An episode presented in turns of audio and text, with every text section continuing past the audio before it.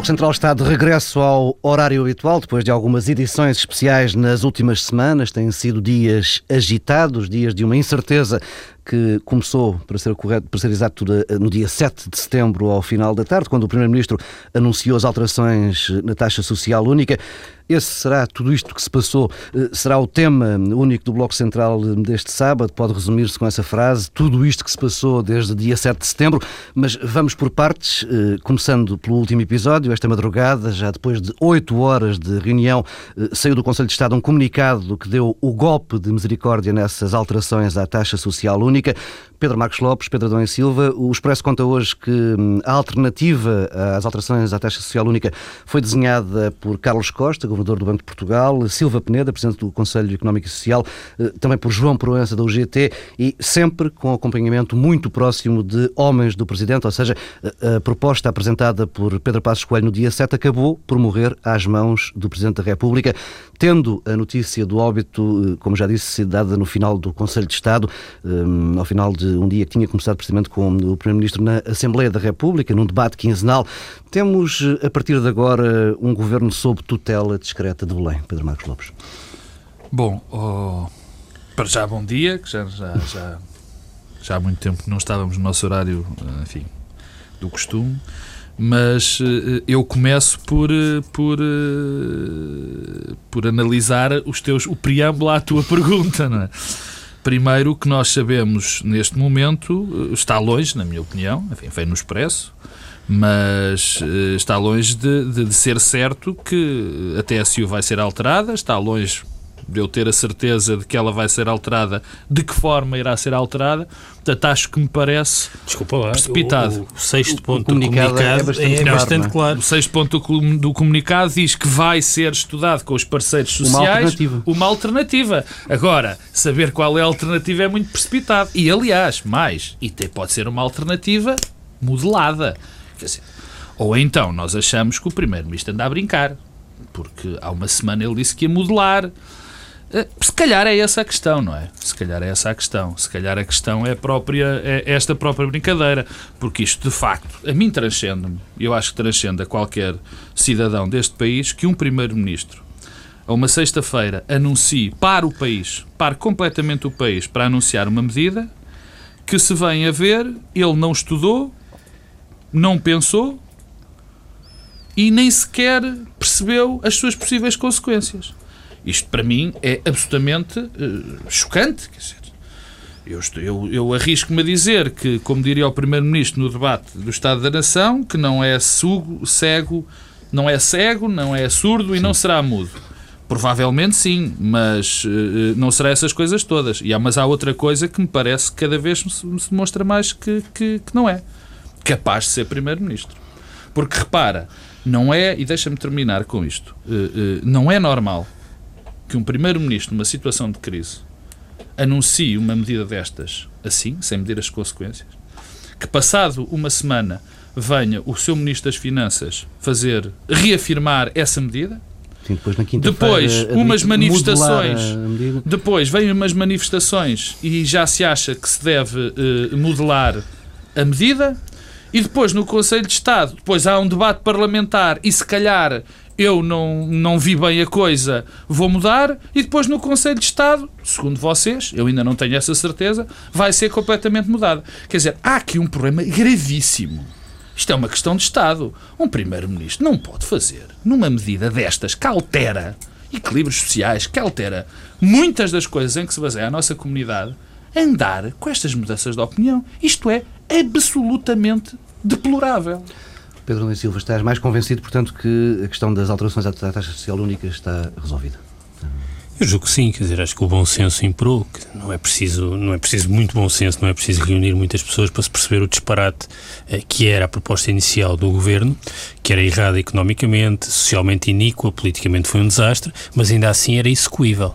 Nós podemos mudar as taxas. Agora, esta coisa da modulação, além de manter muitos dos problemas eh, que tinha a proposta inicial, criava um aborto era, não era execuível. Quer dizer, esta diferenciação na taxa social única como se fosse o sistema fiscal era uma coisa que nos enviava, de facto, para um experimentalismo do ponto de vista do funcionamento uh, do sistema previdencial, dos descontos para a segurança social. Portanto, quer dizer, qualquer pessoa uh, minimamente bom senso uh, tinha de impedir uh, o governo de uh, modelar. E houve aqui dois, dois, estudos decisivos também, o da Universidade do Minho e o do Banco de Portugal. Mas isso tem a ver com o impacto. Eu agora até esqueço isso. Eu acho que isso mostra bem a impreparação inicial da proposta. O que vem a seguir, estão com otimismo, o, quer dizer, porque eu não vem, sei onde é que vocês já o foram buscar o que, o que vem, o que vem a, o que vem a seguir é de facto um conjunto de pessoas que não fazem a mínima ideia do que é governar um conjunto de instituições que vão funcionando há décadas, o sistema contributivo, tudo isso. Portanto, é que não, não se percebe exatamente como é que é possível alguém ter esta ideia, depois de ter esta ideia, achar que era possível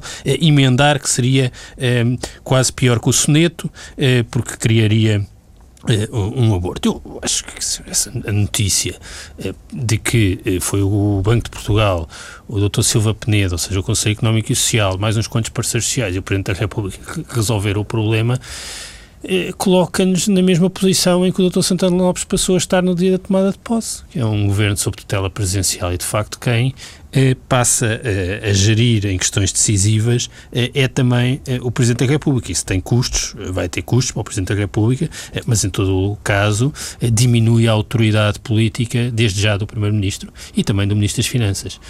O Primeiro-Ministro, duplamente, pelo facto de anunciar uma coisa como sendo estratégica e depois andar a, a patinar literalmente sobre o assunto, acabando por morrer no Conselho de Estado, por um lado, e por outro também aquela ida do Ministro das Finanças ao Conselho de Estado, que é uma coisa, no mínimo, insólita.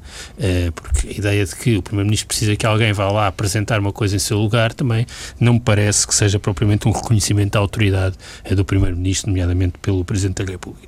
E isso é parte do problema. Eu diria que uh, nada disto me surpreende. Nada disto do ponto de vista da contestação social, da degradação da situação económica, da degradação da situação orçamental, tudo isto era o que estava na cara que ia acontecer. Mas também do ponto de vista político, eh, nós estamos a ter a revelação de algo que se anunciava desde que este governo foi, foi formado. Isto era um governo impreparado impreparado com umas ideias uh, populistas que, que, tiveram um efeito perverso e que se voltaram contra o próprio governo. O governo enxuto, o governo com os ministros que vieram nem se sabe bem de onde, com um conjunto de responsabilidades alargadíssimas, e portanto estamos nessa situação. Eu, oh, oh Paulo, uma das coisas que mais me surpreendeu esta semana e que, a meu ver, explica, por exemplo, em importante medida uh, a questão com o CDS foi nós descobrirmos que esta medida da taxa social única não passou pelo Conselho não passou pelo Conselho de Ministros. E descobrimos uma outra coisa, é que ficamos com a sensação que o Conselho de Ministros não existe como órgão. O que é gravíssimo, porque se não há eh, decisão com discussão, com envolvimento do conjunto do governo, é evidente que há margem para ninguém se sentir eh, solidário com as decisões. O, Primeiro-Ministro, esta semana, houve um, uma declaração do Gabinete do Primeiro-Ministro, julgo eu, dizendo que não, não houve nenhum assunto relevante que tenha, que, tenha, que, tivesse exigido que houvesse o briefing final no Conselho Há três semanas, há três que, não semanas há que não há briefing. Por alguma razão, eh, os governos funcionam num Conselho de Ministros com o conjunto dos ministros. Este, esta degradação política interna, a somar a tudo o resto, é, é dramática e, a meu ver, irreversível. Irreversível com, esta, eh, com este condimento adicional que é o Presidente da República assumir e chamar a si a responsabilidade de resolver este problema. Já vamos aos, às questões internas da, da coligação mais adiante. Eu agora gostava de recuperar palavras de Cavaco Silva um, ao início da tarde de ontem, ainda bem antes de ter arrancado a reunião do Conselho de Estado, porque há aqui uma frase que gostava que depois eh, pegássemos janela para, para comentar um, um outro ângulo. Cavaco Silva, que dizia que é preciso ouvir o povo. Não podemos deixar de ouvir o país. Eh, foram anunciadas medidas muito duras e, portanto, temos que compreender de facto, mas nenhuma medida até este momento foi aprovada. Elas vão chegar ao Parlamento e aí os deputados têm a responsabilidade de analisar as medidas com muito cuidado, debatê-las, apresentar propostas para que eventualmente possam ser melhoradas e só depois é que temos orçamento. Nos tempos da Constituição Só o Parlamento pode aprovar impostos, só o Parlamento pode aprovar o orçamento e só depois disso é que o documento chega à posse do Presidente da República.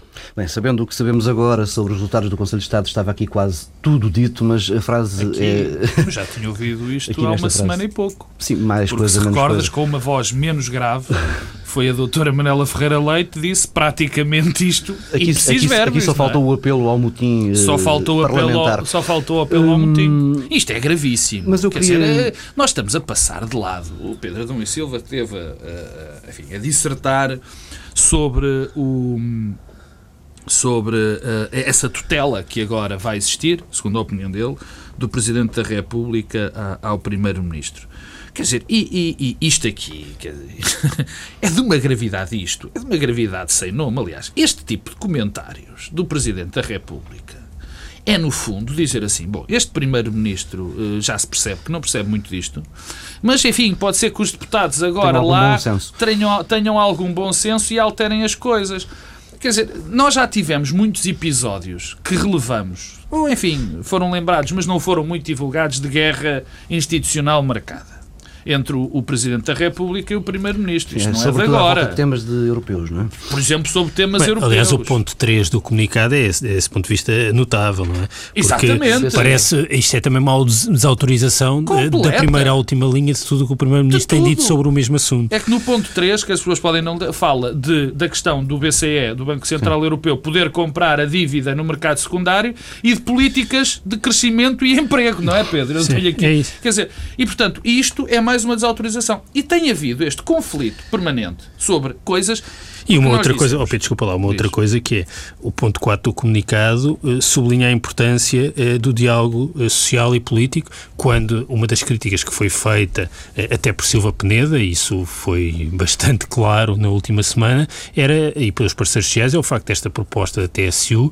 independentemente da sua bondade ou maldade intrínseca, ter ocorrido à margem do acordo de concertação Sim, que foi mas assinado. menos, Pedro, porque aí se havia, com certeza que é normal haver esse apelo, mas se havia algo que era uma considerado uma vitória deste governo era ter cons conseguido trazer a UGT para, trazer a UGT para o acordo e haver um, um Mas eu queria, um, queria, queria que nos debruçamos aqui por outro, noutra frase, que é a frase inicial de, de Cavaco Silva, do Presidente da República, que é temos de ouvir o país. O país foi ouvido, uh, uh, houve uma grande manifestação no sábado, dia 15. Houve ontem também muita gente frente ao Palácio de Belém.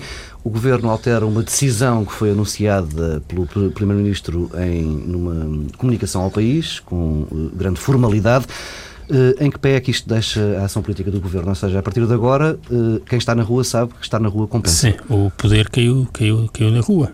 Eu, eu, novamente, eu acho que isto era inevitável. Nós temos sempre como indicador avançado a Grécia e, de facto, estamos a percorrer todos os passos que a Grécia deu um pouco antes. Isso é dramático, eu não vejo isso com bons olhos e, portanto, gostava Ainda que... com níveis de violência bastante diferentes. Sim, é? mas oh, de resto... Pedro, mas... Deixa-me fazer só um parênteses em relação a isso. Estás a dizer de caímos na, na, na, mesma, na mesma situação da Grécia para recordar, em termos muito rápidos, uma sondagem do Diário de Notícias eh, e da Universidade Católica desta semana que nos dá um, um, um nível de, de, votos do Bloco Central, do PS e do PSD, o mais baixo, a mais baixa é concentração de votos nestes dois partidos da história Quer da, dizer, o da, PSD da cai 12 pontos percentuais e o PS cai 2 pontos. Dois. Portanto... Não, não, estamos, neste momento, se somarmos, temos cinco, cerca de 50%. Mas eu, eu acho que isto era inevitável, porque, eh, no fundo, o que é que está a acontecer?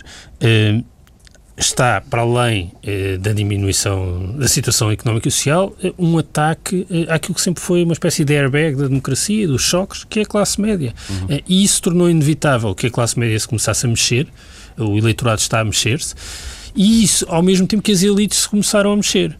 Uh, e o, o, a taxa social nunca teve uh, esse uh, efeito. Agora, chegada à rua, o problema é que o que se sentiu ontem, mas também a semana passada, é, é as pessoas habituaram-se a ir para a rua.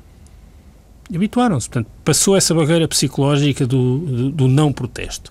Uh, o governo está sitiado. O poder político está sitiado, no sentido em que ninguém pode sair à rua. As pessoas estão na rua e o poder político não pode sair à rua. Nenhum ministro tem hoje facilidade de sair à rua. O primeiro-ministro vai ter muita dificuldade em ter ações eh, de rua. O próprio Presidente da República. Portanto, há aqui eh, um estado de cerco eh, à classe política e isso deve ser visto com muita atenção, porque prova, mais uma vez, que a austeridade excessiva não é compatível com a democracia. Não é, nunca foi, não é e não será. E, portanto, quem está empenhado nesta estratégia tem de ter consciência que isto vai ter efeitos sobre o sistema e sobre o regime problema da rua é que a partir do momento que as pessoas passam a barreira psicológica, e nós vimos muito e ouvimos muito nas manifestações, muita gente que não são as pessoas que normalmente vão às manifestações, Sim, muita gente dizia que era a primeira vez que ia, que já não ia há muitos anos. manifestações de uh, muito uh, inorgânico e com muitos sinais contraditórios na manifestação, quer dizer, uma coligação muito ampla, de sentido político muito diferente, muita gente muito descontentamento em relação à classe política, uh, o, os ladrões, os corruptos, portanto há aqui um, um mal-estar difuso que se traduz nestas grandes grandes manifestações. Que é que, chegados aqui, o que é que acontece? Bem, se o governo muda respondendo à pressão da rua, dá aqui um incentivo objetivo para que eh, cada vez que haja uma medida eh, que deixa as pessoas descontentes, e só vai haver medidas que deixam as pessoas descontentes, a situação económica e social vai se degradar, há incentivos para que as pessoas se manifestem e protestem. Isto choca, aliás, com aquela declaração, um, até tenho dificuldade em classificar, mas talvez risível, uh, do Primeiro-Ministro no Pontal, a dizer que 2013 é que tudo isto agrava a situação, porque torna tudo incompreensível. Portanto, as pessoas vão sentir que, ao contrário do que o Primeiro-Ministro anunciou há um mês atrás, a situação se vai degradar e vão protestar. E há incentivos para protestar porque já perceberam que, se protestarem, as coisas mudam. Se o governo insistir as pessoas vão protestar à mesma. Portanto, estamos aqui numa, numa solução, uma situação que perda-perda para o governo. A partir do momento que as pessoas perdem o respeito institucional, e que estão disponíveis para ir para a rua, e que o insulto passa a ser uma coisa aceitável, tudo isso. Repara que também o que se passou no Parlamento durante o verão e até no debate parlamentar de ontem foi a facilidade com que os líderes da oposição dizem o governo está morto, acabou. Isso passa a ser uma coisa que eh, eh as pessoas interiorizaram. O próprio Primeiro-Ministro que ponderou demitir-se. Hum. Aquilo deixa de ser um cenário isso, longínquo. Oh, Pedro, bom, não, não, não, foi desmentido. Não foi desmentido, tá foi manchete do jornal. Foi manchete no jornal bom, aquelas notícias tá lamentáveis. Pronto, notícia, notícias lamentáveis, mas esteve na capa dos jornais nas bancas todas. E o que deixa de ser uma possibilidade longe. que surgiu para hum, pressionar o CDS. Pronto, ainda para mais, porque tem todo, percebendo a forma de funcionamento da, da, eh, da, da político deste governo, aquilo faz sentido e mais uma vez virou-se contra, contra o próprio governo. Mas a ideia de que eh, uma coisa que é uma, uma possibilidade longínqua e inexistente passa a ser uma possibilidade real na cabeça das pessoas. E passando a ser uma possibilidade real na cabeça das pessoas, de facto, as pessoas aceitam a ideia de que o governo se pode demitir e que o primeiro-ministro pode sair e de que, consequência, a capacidade política, o poder efetivo de governar do governo eh, diminui eh, drasticamente. Eu, eu, eu, acho que, eu acho que eu agora, normalmente neste programa, eu passava por um bocadinho mais otimista. Eu acho que é muito pior do que o Pedro Adão Silva disse. Eu acho, de facto, que este governo eh, eh está morto o será acabará eh, ou enfim, sairá de cena mais enfim não vou dizer mais cedo ou mais tarde porque mais cedo ou mais tarde poderia ser no fim da legislatura mas mais mês menos mês eh, eh, entregará a sua alma definitivamente ao criador por um motivo que o Pedro disse e por outros. Primeiro porque neste momento a ação política do, do, do, do governo está completamente parada está emperrada. Quer dizer neste momento, a capacidade de, de, de pôr uh, leis cá fora, de se tentar governar, de se tentar decidir, está muito limitada. Não só pela rua, mas pela própria. Quer dizer, a rua uh, e os parceiros sociais são duas partes desta equação que foram importantes e não foram tomadas em conta. Primeiro, a questão da rua e das manifestações, do que o Pedro já disse, que as pessoas vêm com alguma facilidade à rua. É, e isso vai aumentar, pelo facto de, de, de, a rua ter percebido que tem consequências os seus atos. E também porque há ainda muito mais, mais, mais, é só, mais notícias para dar. É? Exatamente, é? mas não é só por isso, é por causa da componente da rua. Quem teve na manifestação ou quem assistiu à manifestação do último fim de semana percebeu muito claramente que havia muita gente do PSD na rua. Muita gente. A estrutura social do PSD, a estrutura tradicional social do PSD, foi a que foi mais afetada por esta crise. Ou pelo menos a que está a diminuir mais os seus proveitos. E e era a que estava presente. E, portanto, o tipo de apoio que este governo tem também aí foi completamente cerceado. Portanto, a ação política foi cerceada na rua. E, por outro lado, os parceiros sociais, inevitavelmente, deixam de respeitar o governo. Inevitavelmente. Porque esta medida de TSU não ter sido negociada não só pelos parceiros sociais, mas pela, com a própria oposição, é um erro de palmatória. Portanto, o governo perdeu a confiança. Perdeu a confiança dos cidadãos, perdeu a confiança dos parceiros sociais e, por último, perdeu a confiança do Presidente da República, como está absolutamente demonstrado. Se é que a tinha. Se é que Mas isso é outra história. Portanto, nestas circunstâncias, um governo não funciona. Não consegue funcionar. Uma remodelação ajudaria Ora lá está. Vamos chegar à recuperar. remodelação. A remodelação, agora, há uns otimistas, vários e bons otimistas, que acham que uma remodelação poderia uh, uh, resultar uh, em alguma coisa, num, num, num digamos, num, num ressuscitar deste governo. Eu não percebo como é que se chega a essa conclusão. E não percebo pelo seguinte. Primeiro, qualquer pessoa competente que o, que o Primeiro-Ministro quisesse trazer para o governo a primeira, a primeira, primeiro, eu acho que ele não aceitaria. E não aceitaria porquê? Bem, este governo já teve alguns problemas de recrutamento logo para claro o primeiro sim, elenco. Mas é? porquê? Porque essa pessoa teria que estar, pedia, com certeza, ao, ao, ao seu Primeiro-Ministro, que, ao seu Primeiro-Ministro, a política que se vai continuar a seguir é esta. E o Primeiro-Ministro, obviamente, que é uma pessoa que pelo menos tem alguma coerência, a coerência que lhe sobe, dizer não, a política é para prosseguir. Uh, e vamos ter uma, uma postura diferente na Europa? Não, então se foi sempre esta a postura, agora íamos mudar. Agora, de repente, o Primeiro-Ministro ia mudar tudo. Olha, e as pessoas, uh, evidentemente com, incompetentes que estão no governo e sem experiência, vão também sair? Bom, algumas sairão. Olha, e os boys que pululam pelo governo, as, as dezenas de assessores provenientes nas Jotas e dos blogs e tudo mais, continuam a fazer este tipo de comunicação? Ah, bom, veremos, dirá o Primeiro-Ministro. Olha, e como é que é com a coordenação política do governo? Vai continuar assim? E, portanto, como é que alguém aceita se isto não mudar? E dir-me-ão, ainda os mais otimistas, não. Mas o Primeiro-Ministro, Dr. Passos Coelho, vai mudar isso tudo. Mas será que o Primeiro-Ministro tem credibilidade junto dessas pessoas competentes para que elas acreditem nele quando ele diz que vai mudar isso? E depois outra pergunta. Então, um o, o Primeiro-Ministro, um ano e tal depois, é que, é que se apercebe que está tudo mal no Governo? Que tem que desfazer dois ministérios?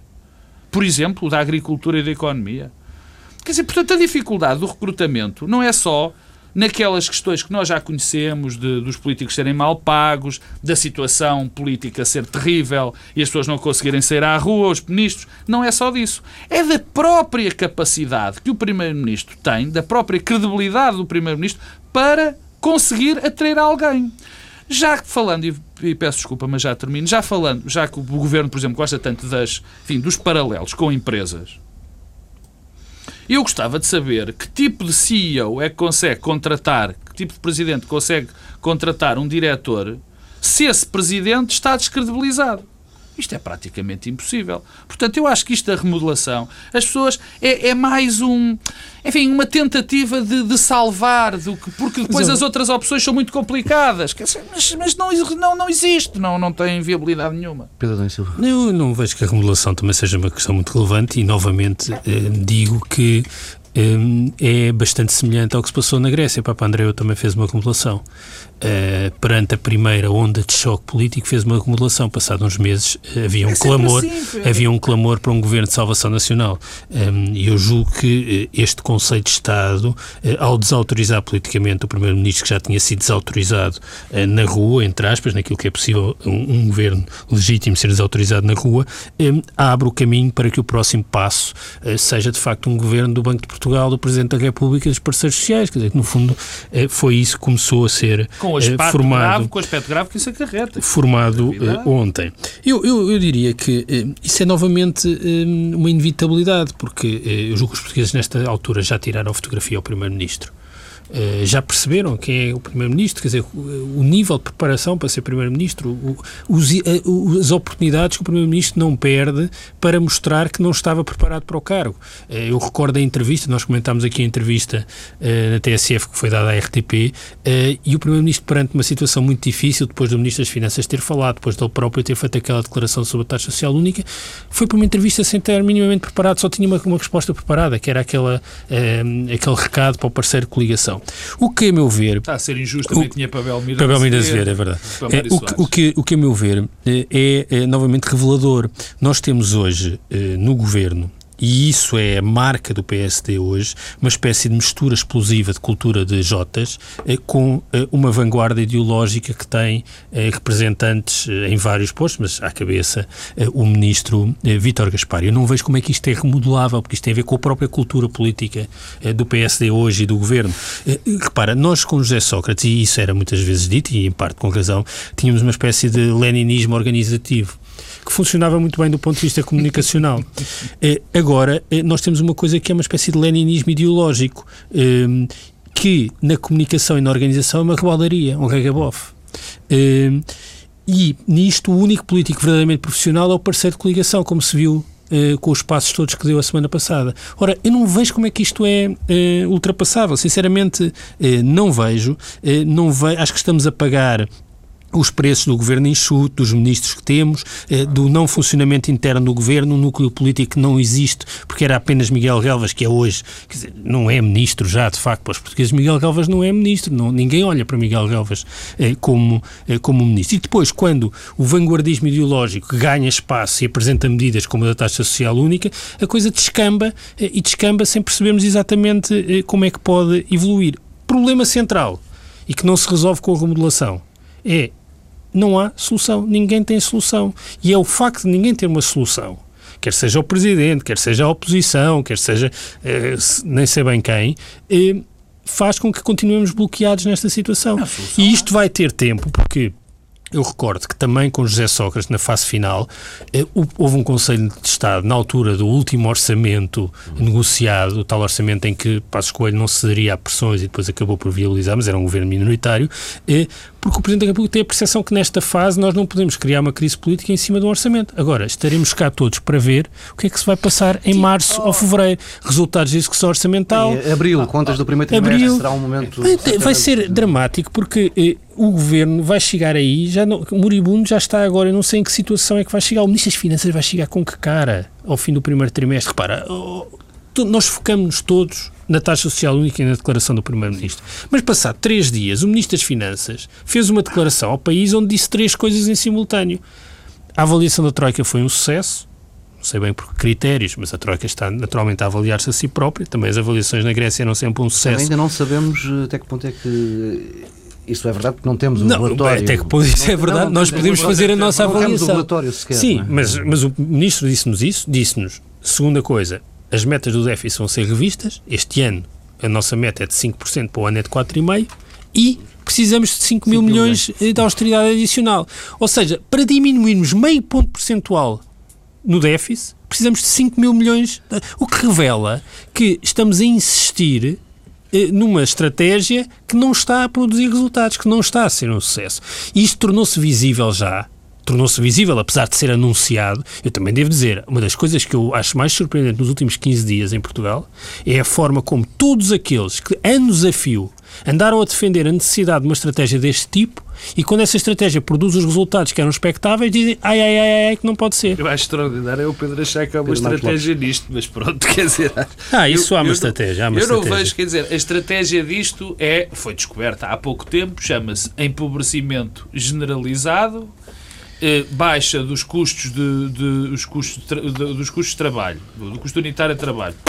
Eu, francamente, isto para estratégia. Mas eu acho que isso, isso é estratégia. E eu devo dizer uma coisa. não viste ninguém eu devo, defender esta Não, mas, mas, mas em silêncio mas era. Mas já agora deixa-me só dizer-te uma coisa, que desculpa lá, é a mesma coisa curta. É que eu acho que algumas das soluções para a formação do governo, nomeadamente o ministro Álvaro Santos Pereira, faz parte dessa estratégia. Ou seja, a melhor forma de eu eh, levar a cabo uma estratégia dessa é pôr alguém completamente Pedro, incapaz eu, à frente do Pedro, Ministério com aquelas responsabilidades. Falar de estratégia e falar de Álvaro Santos Pereira, eu acho não, que destrói não. o conceito de Não, mas não é isso que eu estou a dizer. Estou a dizer é que é estratégico ter alguém ter com alguém. aquelas características não, mas, como ministro. Mas não é por essas razões, infelizmente. E quando foi da formação do governo, estávamos aqui nesta sala e eu disse que o Álvaro Santos Pereira estaria lá porque havia negócios que provavelmente ele eh, não que ele, lhe passariam ao lado e que havia decisões que lhe passariam ao lado pela sua própria inexperiência. Mas isso é outra história. Há, há- aqui três pontinhos muito rápidos sobre isso que o, que o- que o- que o Pedro Domingos Silva disse. Que é, primeiro, eu, eh, obviamente, que vamos esperar e o que vai, o mais provavelmente acontecer, é que vamos ter que esperar pelo primeiro trimestre ou pelos dois primeiros meses de 2013 para perceber que o caos social, económico e político está instalado. E o que é triste é nós termos que esperar e as pessoas acharem que devem esperar por fevereiro ou março para perceberem que o caos está instalado, quando nós já sabemos que ele está instalado de facto. Quando quer dizer este governo já morreu, portanto, e qualquer tentativa, quando, se- quando eu ouço o Primeiro-Ministro, quando eu ouço o Presidente da República, e muitas figuras relevantes do país, não, agora não podemos, este governo tem que estar, não, não, não podemos mexer, não podemos criar uma crise. A crise está instalada. A crise política está instalada. Foi o governo que a instalou. E não foi com as guerras com o CDS, Paulo Tavares. Nem com. Isso acrescentou. Porque o problema está criado quando o governo deixou de ter o respeito dos portugueses. Quando o governo, quando se percebeu que toda a estratégia que o Pedro agora diz que já vinha de trás, que eu acho que não vinha coisa nenhuma, pelo menos ninguém a sabia, ninguém a sabia, quando foi claro para os portugueses que era a estratégia, era o empobrecimento, que as pessoas tinham que ganhar muito menos e que havia uma alteração nos equilíbrios sociais, como é, por exemplo, o caso da TSU. Portanto, isto existe agora.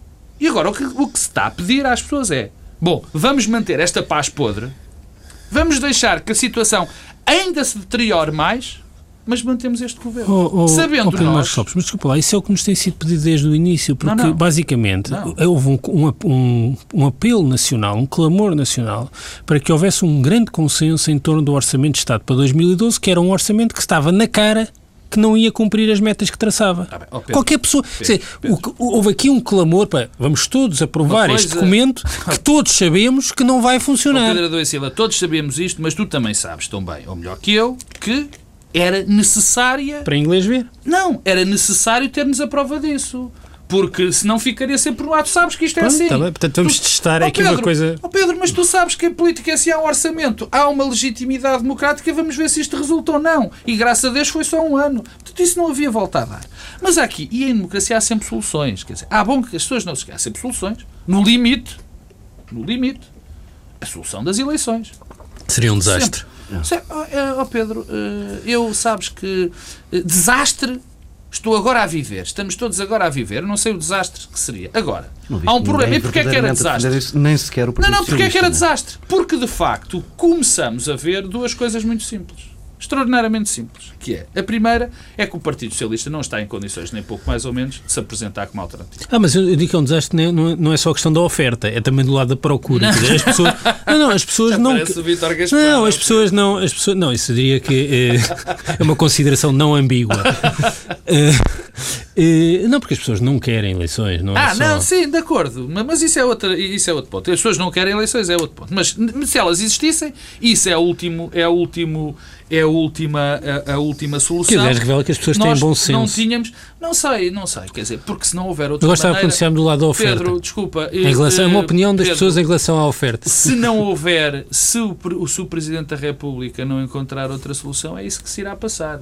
Que também já aconteceu, como tu sabes, também na Grécia. Também é um paralelo Pá, convenhamos com um presidente que no mesmo mandato eh, dissolve duas A vezes o história é Parlamento. assim, nós nunca sabemos o que é que vai acontecer. Bom, mas é grave, mas foi assim. Mas será assim. E já podia ter feito isso, podia ter resolvido isso uns anos atrás, mas eh, com um célebre governo de, de- de minoria do Partido Socialista que poderia ter sido resolvido de outra maneira. Mas isto agora, isso é história. O problema é que essas eleições podem e vão com certeza acontecer. Porque eh, os gover o governo que vai existir, provavelmente esse, esse de Salvação Nacional, Deus nos livre e guarde, vai também ter problemas seríssimos de governabilidade. Quer dizer, e não vai ter a legitimidade que as pessoas, que estes governos são. Os, os governos de iniciativa que não existem, de presidencial, mas os governos de salvação nacional têm sempre um problema gravíssimo. Gravíssimo. Que é da legitimidade. São os mais frágeis de todos. Ou encontras um personagem, e, e, eu não quero fazer qualquer tipo de apelo longe disso, tipo o Monty, que correu bem, mas aquilo corre bem um em milhões. Pode ser o próprio Monty. Te querias trazer o Monty para cá. Mas, e tem um problema grave de legitimidade e não se aguentam por definição, porque estão completamente vulneráveis a todas as pressões. Portanto, mas por outro lado, e com isto termino, temos esta, este, este beco sem saída, que é o PS não é alternativa, não é, cada vez prova mais que o não é, e, por outro lado, temos também uma solução terrível. Eu vou voltar ao estudo de, de, do Diário de Notícias da Universidade Católica. É as 87% das pessoas uh, já estão tristes com a democracia. Pedro Adão e Silva já o referiu, isto é absolutamente normal, toda a gente já o referiu. A democracia não é uma coisa que nós adoremos, só quando nos dá pão e direitos é que gostamos dela. E, mais pior disso, a helenização, o caminho da Grécia, que são os dois, os dois partidos do Bloco Central terem eh, esta parte tão grave. E, por último, deixa-me dizer-te isto. E temos um grave risco, um grave risco de pasoquização do Partido Social Democrata. Eu acho que este risco existe e é muito bom. O, o, esta, esta direção, do, do, do, este governo e esta direção do Partido Social Democrata desfez completamente a história do PSD. Desfez, desfê-la de uma maneira completa. O PSD nunca foi isto. Mas não era isso que era necessário? Que era... era necessário em determinada circunstância, mas já lá vamos. Desfê-la. Eu agora não estou a avaliar se era necessário. Desfê-la, não faz mal. Quer dizer, fê-lo. E agora o que, o que está aqui em questão é muito simples. É que tu tens dentro do PSD agora definições ideológicas muito marcadas. Uhum. E eu não sei neste momento. Repara uma coisa. O, in, o dado que foi dado, o dado que foi dado, peço desculpa, mas o indício que foi dado pela doutora Manela Ferreira Leite, a doutora Manela Ferreira Leite foi a maior opositora a este governo. E foi presidente do PSD três anos, há três anos atrás era presidente do PSD. E, portanto, o Partido Social Democrata já teve esta quebra de 12% o governo. Corre o risco muito sério, muitíssimo sério, isto já se previa atrás, de se desmembrar. E de ter os, e de ter os níveis de votação que o PASOK teve na Grécia. Já estamos muito, muito perto do final deste bloco central. Pedro Adão e Silva, dou-te três palavrinhas para terminarmos isto a propósito da coligação. Eh, Conselho de Coordenação da Coligação, uma solução que foi encontrada esta CCC. Era, era, isso mesmo que eu ia falar, é que eu acho que o, aquela reunião ontem, acho que Francisco Louçã teve uma figura que faz muito sentido, foi uma brigada de reumático, eh, sem generais, eh, a aparecer, revela as dificuldades, e as dificuldades têm um pouco a ver com isto Passo Escolha aqui no encerramento do ano parlamentar disse que estava marimando nas tintas para as eleições, não é? Mas percebe que não é assim. E aquela comissão parece, a meu ver, que surge para resolver o problema Exatamente. da sustentabilidade política do PSD e do CDS. A do PSD, que tem a ver com isto que o Pedro Marcos Lopes estava a dizer, mas o CDS, porque percebe que é um partido unipessoal e que se Paulo Portas se queima, eh, o partido acaba.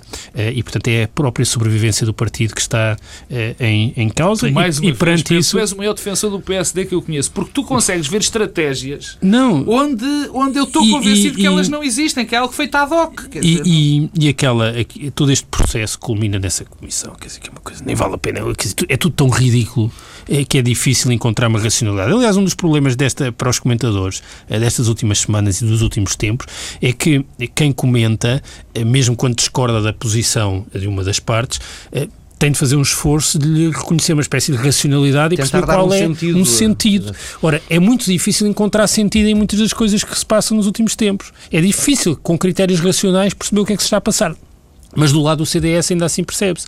O CDS precisa de sobreviver e o que está em causa é a própria sobrevivência do, do, do, CDS. Daí Paulo Portas tenha feito o que fez, escolhendo o timing que escolheu, eh, mas fazendo uma declaração que é incompatível com a manutenção da coligação. Ou seja, nós temos o Presidente, temos o Governador do Banco de Portugal também, os parceiros sociais, João Proença, Silva Peneda, eh, a coligação. Portanto, há aqui um cerco eh, que depois é rodeado pela rua que também não reconhece legitimidade. E isto vai necessariamente acabar mal.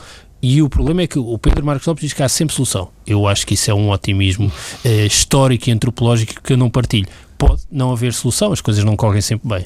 Pedro Marcos Lopes, Conselho de Coordenação da Coligação.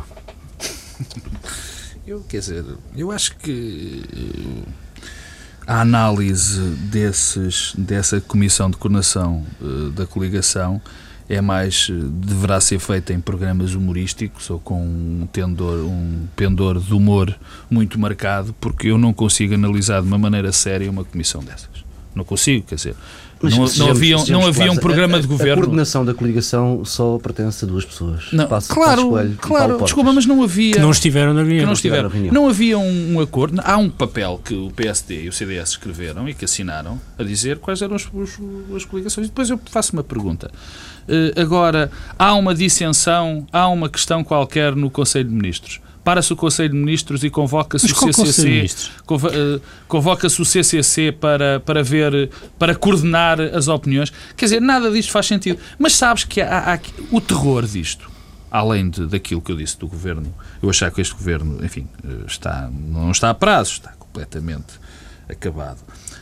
Há, há uma coisa horrível que é o extrator, quer dizer, as pessoas verem as coisas a acabar mas depois há o um mínimo de decência, de, de posse de Estado, quando as coisas acabam até. Eu não acho que isso seja sustento. Acho que isso não é. Não podemos assistir de uma maneira. Uh, uh, enfim, impávida e serena àquilo que se passou. Por exemplo, esta semana eu assisti a Carlos Moedas numa conferência com patrões, chamar-lhes a atenção, a dizer, seus malandros, praticamente, porque é que não apoiaram as nossas medidas se estas medidas são melhores para vocês? Isto é inacreditável. Quer dizer, um homem que era suposto ser um liberal, de um governo liberal, dizer atenção que nós sabemos o que é melhor para as empresas do que vocês pensam.